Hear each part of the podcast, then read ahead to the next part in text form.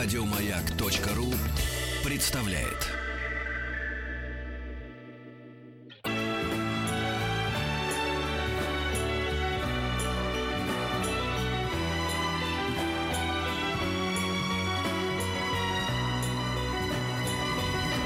Спутник кинозрителя. Антон Долин. Привет, привет. Вы будете смеяться. Ну, давайте посмейтесь. И- Или нет, не будете. Нет, Скажи мне, Антон, первый вопрос, который я хотел тебе задать э, в рамках значит, вот этого сегодняшнего разговора. Вот на этой неделе выходит фильм Ст- Стивена Фрирса про Да. королеву, да? Да. Давай с него начнем, потому что я люблю Стивена Фрирса, я люблю фильмы про королеву, я люблю, когда Стивен Фрирс делает фильм про королеву. Все остальные любят Звездные войны. Но все равно начать с Стивена Фрирза. Да, используя Хорошо. Ну, положение. господи, ладно, используешь, так используй. Рокировочка такая у Да, нас. Я не возражаю. Фильм называется «Виктория и Абдул».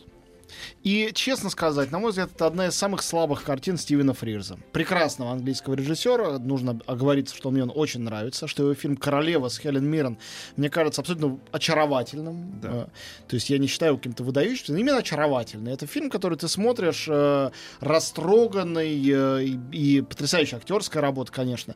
Ну, Фрирс, он, он деликатен, он умен, он замечательный. Вот я только что наблюдал его э, на премии Европейской киноакадемии в Берлине. Немножко про это попозже тоже расскажу. Э, Ну, при- хочется подойти, обнять его, как будто он родной. Он, он вышел к микрофону, сказал самую короткую речь на, на церемонии. Это было уже ближе к концу церемонии. Говорит, «Э, у вас европейская премия, какие же мы британцы идиоты, что из Европы хотим выйти. Ну, а, впрочем, а вот победитель. И все, одну фразу. Ну, он прекрасен, действительно. Но эта картина, она э, придумана почти анекдотично. Единственное, что она довольно обаятельно исполнена и актерами, и самим Фрирзом, поэтому она не превращается в дурной анекдот, а остается просто не очень удачной сентиментальной картиной Стивена Фрирса. О чем там речь? О королеве Виктории, как вы можете догадаться по названию. Ей по сюжету в это время а, должно было быть 60 с небольшим. Ее играет 80-летняя Джуди Джуди Денч, играет 80 с лишним летняя. Играет она ее замечательно, потому что Джуди Денч плохо играть не умеет. И у того же Фрирза она раньше играла. Ну и где, у кого она только не играла. И, конечно, она царственная дама. История такая. э, очередные э, торжества э, в честь не помню уж чего, королевские. И в Индии, которая является, как все мы знаем, частью Британской империи, э, подбирают двух рослых индусов, чтобы они, немножко говорящих хотя бы по-английски, чтобы они представили ну, очередной почетный дар Индии своей королеве.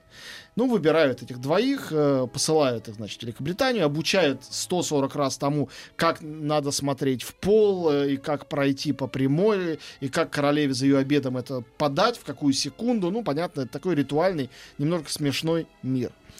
И в ту секунду, когда они ей это нечто малозначительное, конечно, э, подают, она поднимает глаза и видит невероятной красоты индуса по имени Абдул Карим. И, э, в общем, в него влюбляется, можно сказать, только в этом чувстве ничего, во всяком случае, в рамках фильма эротического нету. Просто ей нравится невероятно рослый, красивый, ведущий себя с потрясающим достоинством индус. И, если, опять же, верить фильму, впервые в жизни королева Великобритании задается вопросом, а что это вообще за Индия? Где она находится? Что там едят? Что там носят люди? Он с удовольствием, владея хорошим английским, начинает ей это рассказывать. Они сближаются. Он становится ее другом ее приближенным. Разумеется, к ненависти всех, от наследника престола почему до мы- премьер-министра. Мы, видим, говорим о том, о том времени, когда не было самолетов и все такое прочего. Да. И я вполне допускаю, наверное, так оно и было, что владея э, и полумиром, в том числе Индии, она ни разу там не была. Ну вот я не знаю, была или нет э, по факту, но я знаю, что когда он ей начинает рассказывать про манго, она говорит, а что такое манго? Он говорит, о, это прекрасный фрукт. Она говорит, а я же королева, я императрица Индии, доставьте мне немедленно манго. Ну это вот часть сюжета. и Да, там да. много всего. Так он ее учит, э, значит, хинди, э, и рассказывает ей про то, как там Индия устроена. Ей кажется, что это ее возвеличивает. И он такой плебей, поднятый ей до почти королевского ранга. Все это в какой-то момент превращается в подобие, простите меня, конечно, мещанина в дворянстве э, Мольеровского. То есть это чистая великий мамамуша. Это какой-то совершенно уже анекдотический сюжет, э, который весь посвящен, конечно, он совершенно современный, тотально политкорректность о том, что все люди равны, но на самом деле, если уж честно, это чисто колониальное кино о том, как мимимишный красавец-индус э, растрогал великую императрицу, она к себе решила его приблизить. Весь сюжет основан на одной фотографии, где есть этот никому неизвестный Абдул, рядом с ним королева. Ну хорошо, даже если это допуск, он Я это, э, конечно, это придумано. Ну, Но какая-то я, ничего против этого я не имею. Почему? Сказка. У нее была одна любовь на всю жизнь. Это вот ее Это само собой. Альберт, Об этом- да, который умер Она тоже раньше. об этом говорила. Ну раньше, чем она. А дальше у нее была такая там куча всяких увлечений. Например, она э, дико дружила с э, м, премьер-министром Израиля. Вот, э, э, Дизраэля, Дизраэля, да, да, да, вот. да. Было дело. Ну, короче, я хочу сказать, что э, этот фильм, он очень простой. Прост, чересчур простой, я бы сказал, для Стивена Фрирса. Он обаятельный, он сентиментальный, он милый. Оба главных актера очень хорошо играют. Есть э, такие актеры, ну, не самого первого эшелона, играющие не самые главные роли, но все равно симпатично, приятно посмотреть и на Эдди Изарда, и на Майкла Гэмбона, и на Оливию Уильямс, и на Пола Ну, Хиггинса. так чего еще больше ты Нет, хочешь? я же не, я же не против фильма выступаю, просто на мой А, взгляд. кстати, Фрирс никогда не был таким вот э, изобретателем почесать левое ухо э, там, пятой пяткой, левой пяткой, потому что, например, все его фильмы, там, да, самые симпатичные, там, «Опасные связи» или что-нибудь еще, они как-то внешне просто сделаны, но это как раз признак талантливого, э, талантливой руки. Вот когда я буду твоим другом настоящим, ты меня тоже всегда будешь защищать. Это- Да? Этого никогда не будет, поэтому просто забудьте все. Ну Вот. Ну, в общем, я, короче говоря, отношусь, э, конечно, с очень большой симпатией к Фрирзу. Э, Не считаю эту картину выдающейся, но вполне готов и порекомендовать. Особенно, конечно, англоманам, людям, которые, для которых действительно Англия — это заветное священное место. Впрочем, и поклонникам Индии тоже. Я думаю, что они получат свое удовольствие. Фильм очень скромный. Э, Но при всей своей скромности очень милый. Ну, он красиво снят. Звездные войны Последние джедаи. Один из самых симпатичных э, э, эпизодов. он- Аккуратнее, пожалуйста. Номер 8. Нет, никакой аккуратности. Один из самых симпатичных эпизодов э, за все Звездные войны с того самого там 70, не знаю, седьмого года, когда вышел первый из них под названием Новая надежда, сделанный тогда Джорджем Лукасом. У меня нет сакрального отношения к Звездным войнам. Я поклонник, э, но не фанат. То есть я не то, что знаю наизусть все эти детали, э, хронологию, название планет и прочее, не способен пройти эти тесты, которые бесконечно возникают с выходом каждого нового фильма. Но как зритель получаю удовольствие, потому что я люблю фэнтези, я люблю сказки, я люблю рыцарские романы. Это, конечно, рыцарский роман, джедаи — это рыцари. Вот. И мне очень нравится, когда в это добавлено какого-то приятного юмора, которого, к сожалению, в трилогии, которую сделал Лукас в нулевых годах, э, эпизоды номер 1, 2, 3, было довольно мало. Было много пафоса, мало юмора. Те три серии провисли немножко для меня. Но эти и предыдущий седьмой эпизод, который сделал Джей Джей Абрамс два года назад, и этот, в котором продолжил его работу Райан Джонсон, а если кто не знает, Райан Джонсон это очень интересный режиссер авторского кино, лауреат Санденса, автор, по-моему, отличной картины, вот ты, может, Петя ее смотрел, «Петля времени» с Брюсом Уиллисом, очень, мне кажется, интересный был Что-то научно-фантастический фильм. нет? Ну нет, он такой сложный, но интересный. Короче говоря, это хороший режиссер, которому здесь дали, что вообще-то говоря, для подобных франшиз редкость, еще и написать сценарий. То есть это его история, его герои, и он полностью работал действительно над этой картиной. Это очень насыщенный большой фильм, длится два с половиной часа, абсолютно при этом не скучный. В нем как бы три сюжетные линии, которые э, разные по жанру. И новые герои, придуманные Джей Джей Абрамсом, сыгранные, соответственно, девушка Рэй, сыгранная Дейзи Рипли, э, Финн, э, значит, чернокожий штурмовик, переметнувшийся к сопротивлению, сыгранный Джоном Боегой. Он вообще актерский, мне кажется, очень талантливый.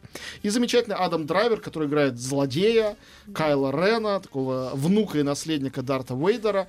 Э, все трое, а в особенности робот-колобок BB-8, у которого э, вот эта колобковость заложена даже в его названии, да, BB-8, я посчитал, это в его э, как бы графическом написании 6 колобков или три цифры, э, обозна- три знака бесконечности. Он круглый, и он как колобок неунывающий, спасающий их всех постоянно. И, конечно, придумать персонажа, который будет не антропоморфный и при этом будет обаятельным, за которого будет переживать, это надо уметь. Еще у Райана Джонсона в этом фильме какой-то невероятный бестиарий. Что я имею в виду? Вот эти животные космические, которых они придумывают Да, в каждой прикольные. серии, здесь их больше, чем в любом предыдущем эпизоде. Просто они в эпизодах все время появляются, они играют какую-то сюжетную роль, они очень классные, очень разные, очень смешные. Появляется Марк Хэмилл, э, появляется Кэрри Фишер. Для Кэрри Фишер, сыгравшей роль принцессы Леи, ныне генерала Органа, это последняя роль, она умерла после завершения съемок фильма скоропостижно. И Кэрри Фишер и Марк Хэмилл, ну давайте уж откровенно скажем, артисты не выдающиеся. Мы просто их любим, как э, э, Люка Скайуокера и принцессу Лею. И за те долгие годы, что они вот наращивали эту харизму персонажей Звездных войн, они стали настолько величественны, что один их выход на экран в соответствующем гриме сразу пробивает на слезы, думаю, ползала. Но при этом этот фильм действительно не для слез. Это фильм о выборе между добром и злом, о том, как определить, где темная, где светлая сторона. Он очень саркастичный ироничный, он очень политический.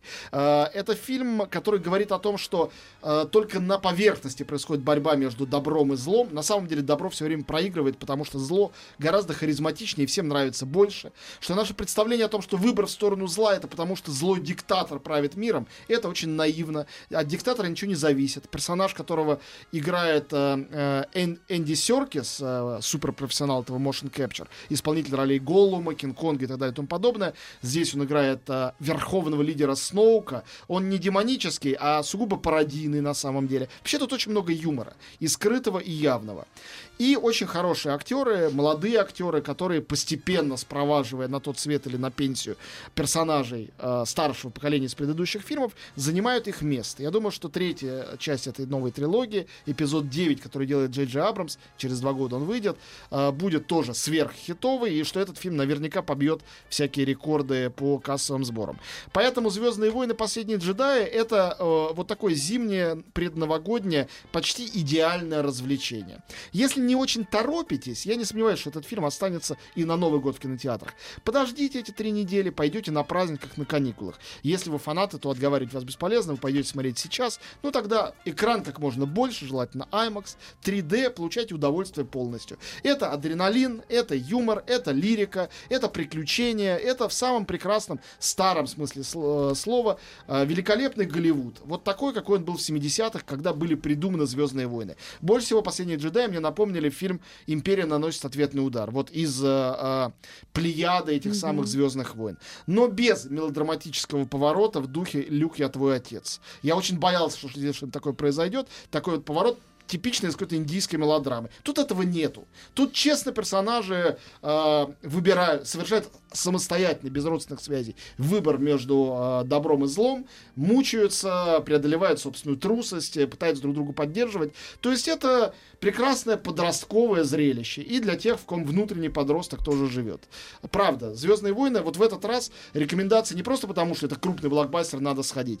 Э, рекомендация от души. Это фильм с душой, это фильм с сердцем, это фильм э, э, теплый, настоящий ламповый. Это не какие-то компьютеризированные монстры, которых нарисовали, чтобы выжить побольше денег из населения. То есть продюсеры, конечно, выживают деньги, выжимают деньги, но режиссер Райан Джонсон, он же сценарист, совершенно явно делал это от души, и не случайно уже объявили, что следующую трилогию где-нибудь в будущем, там через 5-7 лет, будет делать тоже он. То есть, по всей видимости, ему есть что сказать на эту тему. Угу. Вот, а, это Звездные войны. А, что еще на этой неделе? Не так много, как вы понимаете, Звездные войны все оккупировали. Как я уже сказал, для а, старомодных а, англофилов Виктория и Абдул это лучшее, что вы на этой неделе в театрах из нового найдете. Ну, ты как-то грустно там рисовал-то. Ну, грустно, не грустно. Нормально, на самом деле. Я думаю, многие будут растроганы до слез. И две картины отечественные. Вы знаете, маленькие и очень милые. Э, абсолютно ни на что не претендующие. Девушка с косой это такие анти-елки. Елки на следующей неделе выходят очередные. Это неизбежнее, чем любые Звездные войны. Не, не удастся их остановить. Как думаешь, э, Дисней купит эту франшизу когда-нибудь? Снег станется, знаешь. Дисней, он алчный. А Тимур Бекмамбетов э, очень успешно прокатывает елки. Все может быть. Так вот, Девушка с косой это анти-елки, потому что это история тоже нескольких сюжетов, сведенных в новогоднем антураже вместе, в одном доме, к которому движется натурально девушка с косой, то есть смерть. Смерть, кстати, в фильме самая симпатичная. Ее играет Полина Аук, дочка Юлии Аук, замечательная mm-hmm. молодая актриса, очень симпатичная со всех сторон, и внешне, и просто по поведению. Этой смерти, э, ну, она, в общем, гораздо приятнее, чем все, кого она, по идее, должна косой порубить. Ну, вы же догадываетесь, что это отечественная, хотя как бы черная, но все-таки комедия новогодняя, деревне, никого там особо не порубят, хотя там будут всякие конфликтные ситуации, кто-то застрял в лифте, кто-то хочет повеситься, кто-то, значит, э, спорит из-за ребенка, которого надо зачать. В общем, житейские, э, типичная отечественная комедия, житейские обстоятельства, которые люди выясняют, не зная, что их судьба уже на пороге стучится в двери. Такая Если в фильме нету. Галустяна в женском платье и в парике, тогда я не считаю этот фильм смешным. Э, Это Может быть, прав- ты прав. Но тут есть Александр Урсуляк, Федор Добронравов, э, значит, э, Нина Дворжецкая. Актерский состав, мне кажется, совсем неплохой. Режиссер молодая, зовут ее Ольга Попова. В общем, я бы этому фильму дал бы шанс. Ну, это смешно. Местами очень забавно. Ну, не- совершенно непритязательно. С другой стороны, есть, наоборот, драма отечественная. И тоже маленькая, тоже дебютная, тоже женщина-дебютант. Ксения Зуева сняла этот фильм. Чего у нас де- де- девки повадились кино-то снимать? Молодцы! Правильно все Да, делают. ладно, бы они хорошее кино А, снимали. близкие... Не гунди ты еще не да, видел. близкий, нежнейший маленький беси. фильм. Это чуть-чуть такая нелюбовь, но только не такая трагическая, как у Звягинцева. Это история семейства, которое живет э, э, ну, в каких-то новых районах Москвы, на окраинах. Не очень благополучно.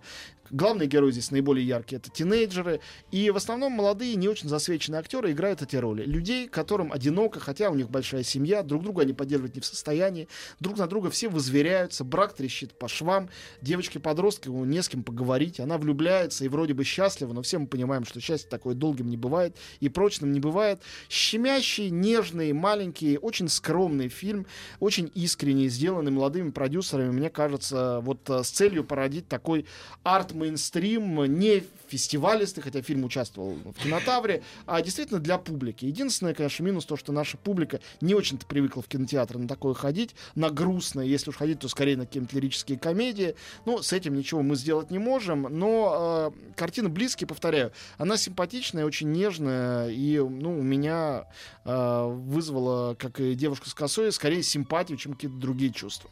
А что за пес? Ой, что за фильм «Цепной пес» болгарский с А, Малковичем? Вот по- Что я, не посмотрел, но болгарский фильм с Малковичем вызвал у меня заранее некоторый ужас. Я лучше извините, посоветую документальную британскую картину. Вот А у него что, с деньгами проблемы? Вот он только ну, нам может, заезжает. Да, то- ну то- просто он пан. Да, да, да, Прекрасный человек. Вот, В э, Болгарию картина для поклонников э, Англии еще больших, чем э, те, кто пошли на Викторию Абдул. Или для тех, кто хочет продолжить банкет.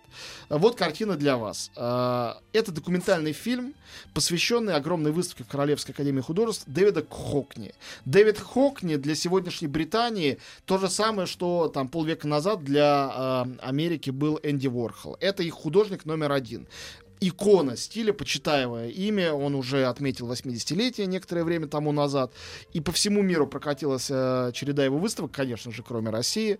Он э, замечательный, я считаю, художник, э, совершенно своим опознаваемым, ни на кого не похожим стилем. И для тех, кто любит вот такие документальные фильмы по музеям и выставкам, э, значит, путешествия, я предпочитаю попробовать до самого музея доехать. Но э, я знаю, что многие этот жанр любят. Вот эта картина про Дэвида Хокни, мне кажется, идеальная тоже зимняя, особенно для англофилов. Вот это такое же английское, как Стивен Фрирс и Королева Виктория. Не в меньшей степени, в чем-то, может, даже и в большей.